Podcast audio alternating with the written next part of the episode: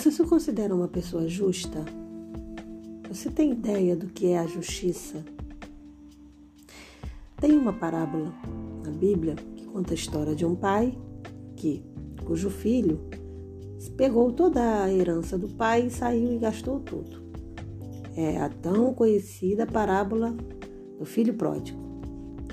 E esse rapaz, né, vive a vida dele ali errando e quando volta, o pai decide fazer uma festa para recepcioná-lo, coisa que desagrada ao irmão, que foi quem ficou o tempo todo ali do lado. Isso é uma prova grande, né, de como que funciona a justiça. E muitas das vezes a gente interpreta mal a justiça. Então, Jesus ele usou essa parábola para mostrar que Deus é justo e que ele é galardoador de todos aqueles que o buscam. Por mais que o filho que ficou recebeu todas as regalias ali, se a gente for, por exemplo, nem tudo a Bíblia fala, mas se a gente for observar bem o contexto dessa história, a gente vai ver que, por exemplo, o filho que ficou foi quem permaneceu com a herança, porque o outro pegou a sua parte, foi, gastou tudo e ficou sem nada. Então, muitas coisas têm que ser consideradas nesse texto. Parece que é só justiça e bondade, mas não é. Tem, na justiça tem também a, a, a, o resultado dos pecados. Esse rapaz que volta, ele recebe, é bem recebido pelo pai ali, mas ele vai ser empregado do irmão, provavelmente, porque já não tem direito a mais nada. Então, ele ali, ele pode ser bem tratado até, mas ele herança mesmo ele não tem mais. Essa é uma parábola muito interessante para a gente entender essa questão do senso de justiça. Porque tem gente que acha assim: tem gente que acha que porque Deus é bom, ele não vai ser justo.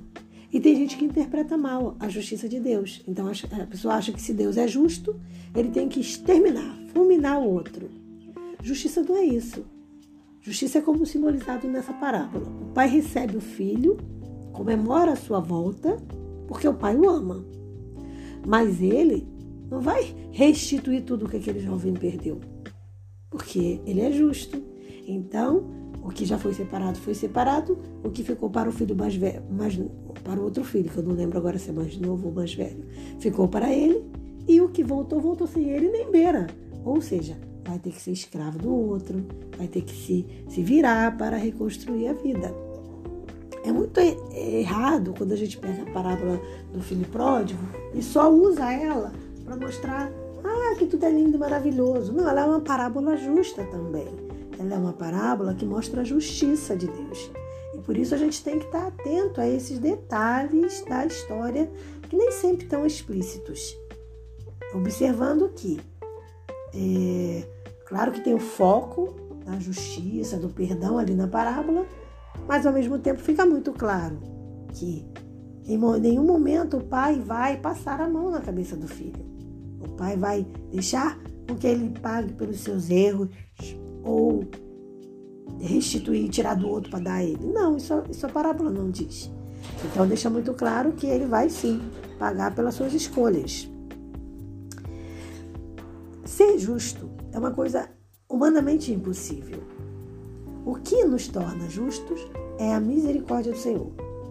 Veja bem, embora justo, Jesus, quando veio aqui na terra, ele disse, quando foi perguntado: Ah, você é bom, você é justo? E ele disse: Ninguém é bom senão o Pai. Claro que Jesus estava respondendo ali porque estava usando o linguajar humano para que as pessoas entendessem. Mas ele era justo, ele é bom, ele é o Pai.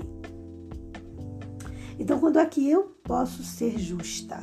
Quando eu vivo na presença do Senhor, praticando aquilo que Deus praticaria no meu lugar. Então, quando é que eu sou justa? Quando Jesus me justifica. E como é que Jesus me justifica? Se eu fizer o que ele faria.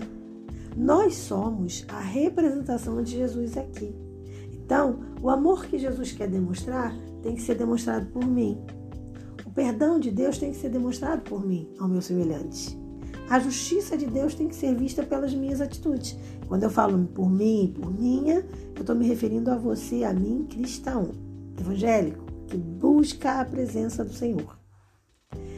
Então, para que sejamos considerados justos, precisamos buscar da fonte. E quem é a fonte de justiça? Deus. Então é de novo a comunhão diária com Deus que eu sempre friso, o relacionamento com Deus, a busca incessante por ser cada vez mais parecido com Ele, que vai nos justificando, que vai nos tornando justos. Porque aí a gente vai começando a abandonar o pecado, a gente vai começando a não ser é, parcial, ou seja, a gente precisa ser imparcial. E a gente vai fazendo aquilo que se espera que um cristão faça. Ser justo não está nada ligado a cargo de igreja, ou a anos de igreja, ou a família, sobrenome, ou ao grau de instrução. Ah, fulano tem um grau superior, é mais justo, não. Ah, fulano faz parte da família tal, participa da comissão tal, nada a ver. Ah, ele é mais justo porque ele está muito mais tempo na igreja. Não. Justiça é resultado de comunhão com Deus e de ir se tornando mais e mais semelhante a Ele. Seja justo nas suas palavras, nas suas ações, no seu pensar. Toda justiça começa num pensamento, porque pensamento gera sentimento, que gera comportamento. Pense nisso.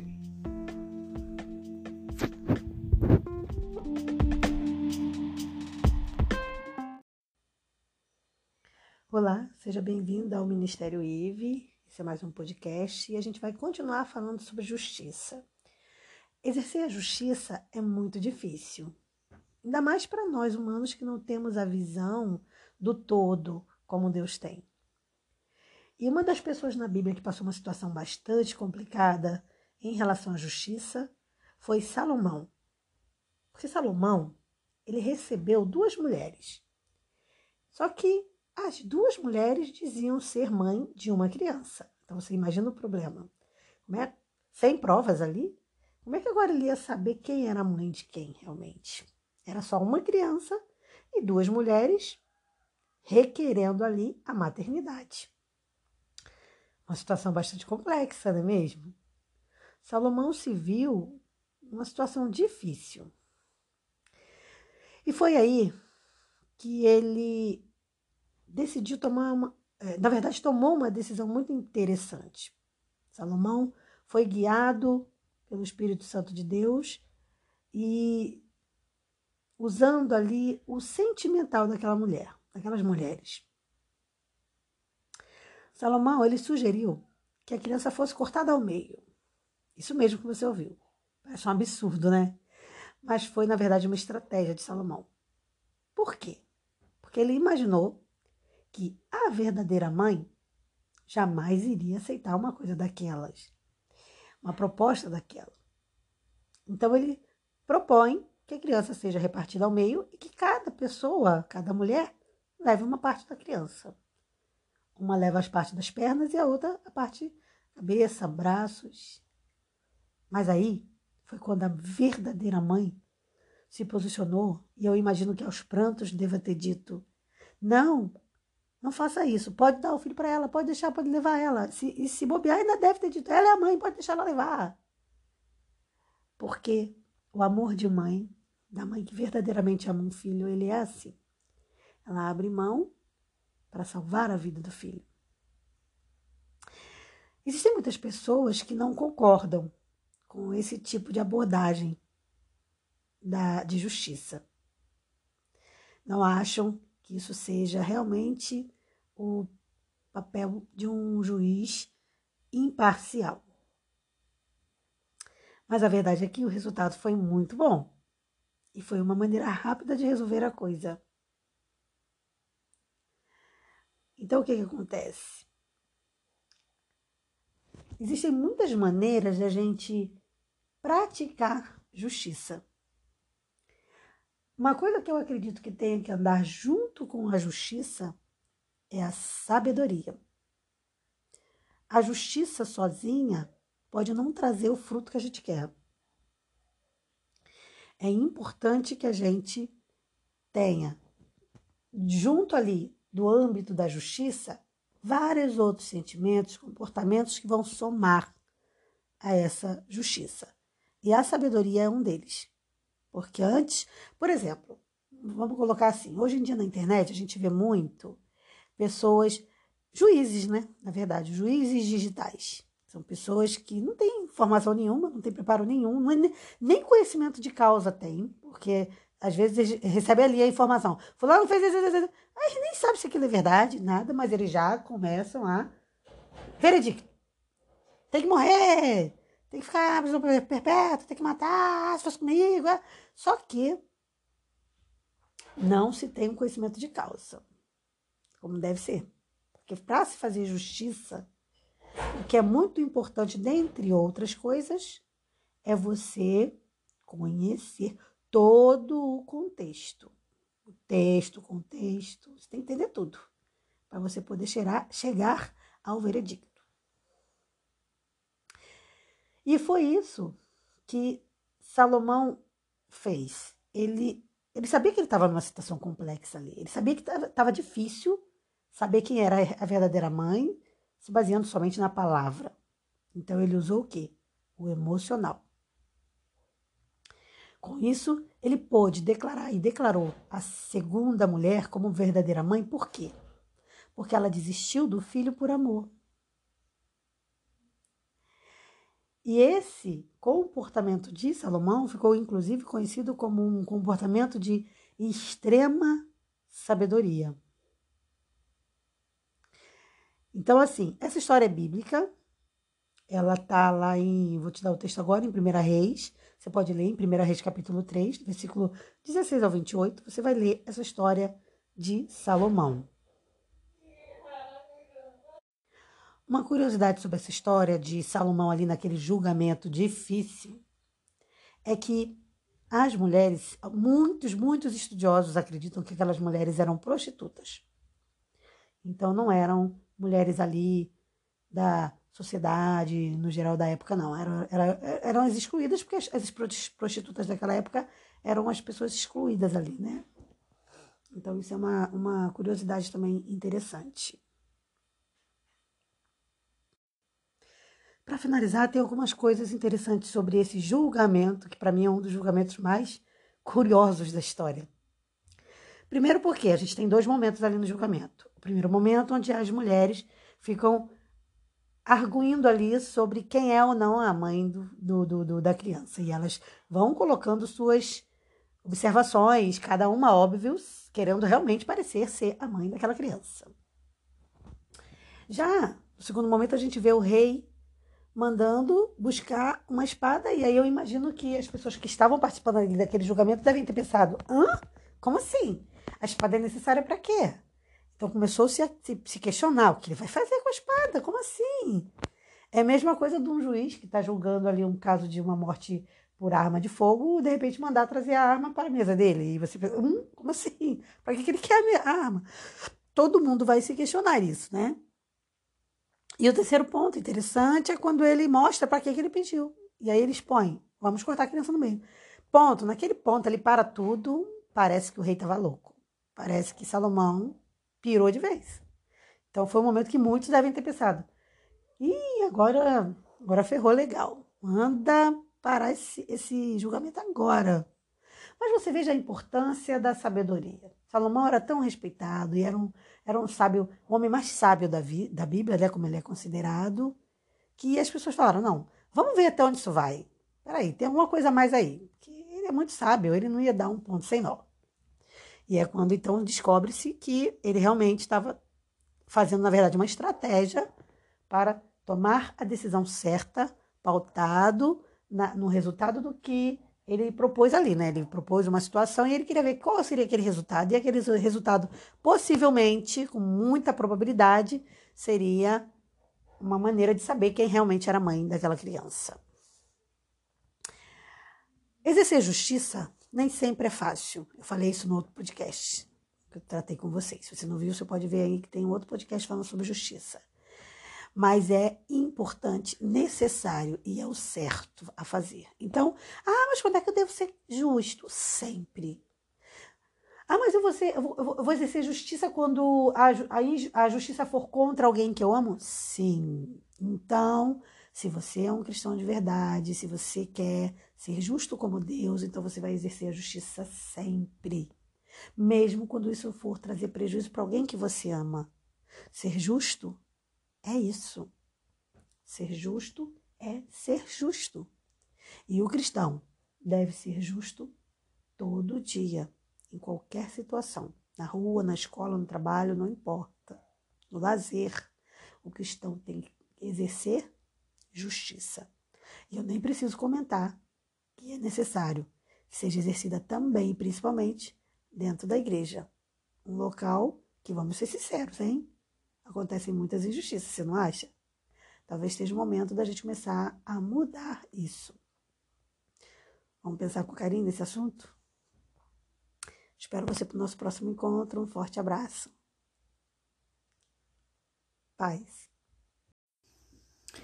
Olá, seja bem-vindo ao Ministério IVE, ao podcast do Ministério IVE. Eu sou Sara Rodrigues e para mim é um prazer estar falando com você novamente. Hoje o tema é muito interessante que a gente vai bater um papo rápido falando sobre zumbi. Você acredita em zumbis? Você tem medo de zumbis? Eu confesso que sou muito medrosa. Se eu assistir um filme de zumbi, é bem provável que eu nem durma à noite. Ou mulher medrosa, tá para nascer, alguém mais medroso do que eu. Mas a verdade é que filmes com a temática de zumbis, mortos-vivos, eles são muito admirados pelos jovens, né? Pelos adultos também. Eles são, eles vendem muito, essa é, é a verdade. Quem não lembra, assim, quem é os quarentões aí da minha época, que não lembra daquela, daquele filme A Volta dos Mortos-Vivos? Nossa, aquele filme tirou minha noite de sono. Mas eu gostei. Hoje você tem mais, assim, é séries, né? Hoje o pessoal gosta muito também de séries. E aí a gente tem aí The Walking Dead, entre outras séries que eu não me recordo agora, que falam, né, dessa temática, apresentam essa temática do, do zumbi ali, fazendo estrago. É legal. Mas sabe, Hollywood também copia algumas coisas, tá? Muito, muitas das coisas que a gente vê em Hollywood ou nessas essas empresas cinematográficas vêm da Bíblia, você sabia? E por incrível que pareça, a Bíblia ela apresenta uma história de zumbi. Claro, talvez o zumbi não seja exatamente que a gente do que o diretor do filme na verdade imagina, né? Porque ele cria aquele zumbi ali todo apodrecido para dar aquele terror. Mas a gente vai ver que zumbi existe de verdade, já existiram e apareceram para muitas pessoas. Essa história você pode encontrar lá em Mateus 27, do versículo 52, 53 em diante. E ela diz assim: o texto, ó, E os túmulos foram abertos, e muitos corpos de santos que tinham dormido foram ressuscitados, e saindo dos sepulcros, depois da sua ressurreição, entraram na Cidade Santa e apareceram a muitos. Gente, deixa eu falar uma coisa para você. Essa temática aqui, esse, esse texto, essa história, ela é muito pouco aproveitada pela igreja. A maioria das igrejas não falam muito desse assunto. Mas é um assunto curiosíssimo, não é verdade? É um, é um, é um assunto para um bate-papo que vai varar a noite. Por quê? Porque você imagina o que, que é, de repente, começar a aparecer gente que morreu e aparece um vê um aqui, o outro vê ali. Imagina, fulano chegar e falar: olha, ontem eu vi fulano, e ele vai achar que ele é o único, né? Que ele vai ficar na dúvida: será que eu sonhei? Será que isso foi verdade? E aí, de repente, o outro fala: não, eu também vi, eu vi o fulano de tal. E ele conversou comigo. Gente, eu ia, sinceramente, eu ia ficar com muito medo. E você? Mas a verdade é que isso aconteceu. Agora, por que, que isso aconteceu? Isso aconteceu num momento muito diferente da história, onde a natureza se revoltou realmente. E não foi só isso que, que aconteceu, a gente vai ver. Mas quando que, que aconteceu, para você que não sabe? Foi quando Jesus estava ali sendo crucificado. Então, a injustiça ali, porque a gente essa semana está falando também de injustiça, né? Então, indiretamente, isso também fala da injustiça, da, da, da falta de justiça, né? Então, a injustiça que houve ali com Jesus ao ser crucificado foi tamanha que a natureza se revoltou.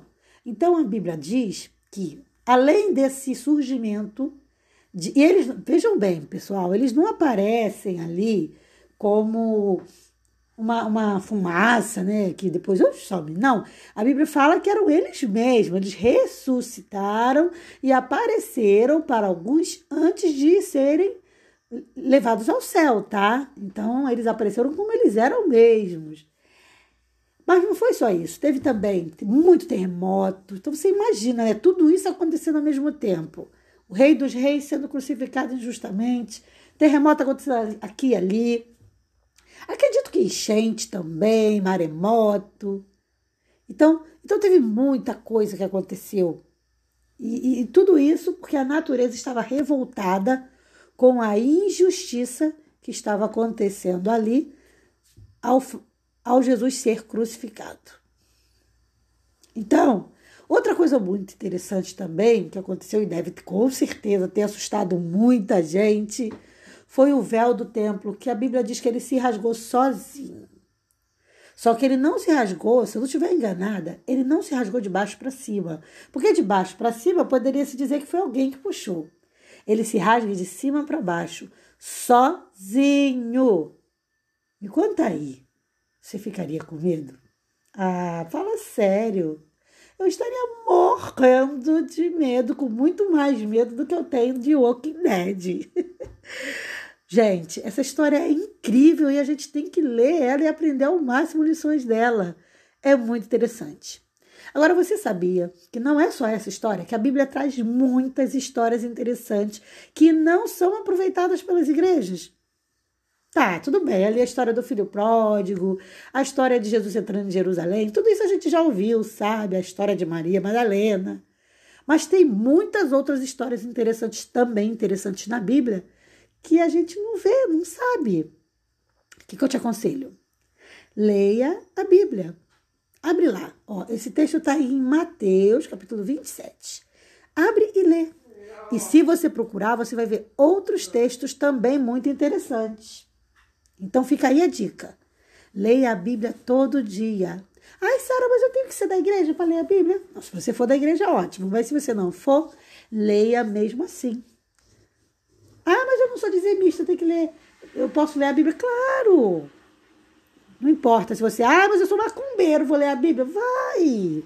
Leia, seja lá o que você for, seja qual for sua religião, seu grau de instrução, seu local de moradia. Ah, mas eu tô dentro do baile funk, vou ler? Leia!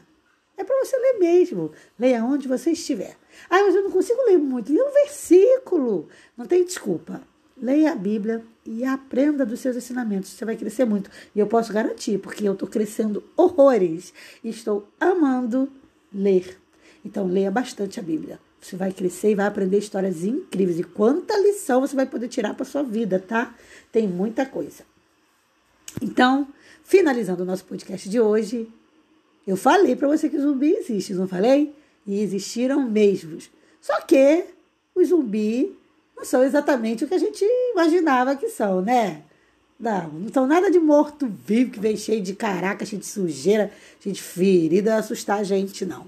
Pelo contrário, os zumbis deviam ser muito bonitos porque estavam gloriosos. Gostou da história de hoje? Então espero você para o nosso próximo encontro nesse podcast, hein? Não vai faltar. Espero você. Um forte abraço. Ai.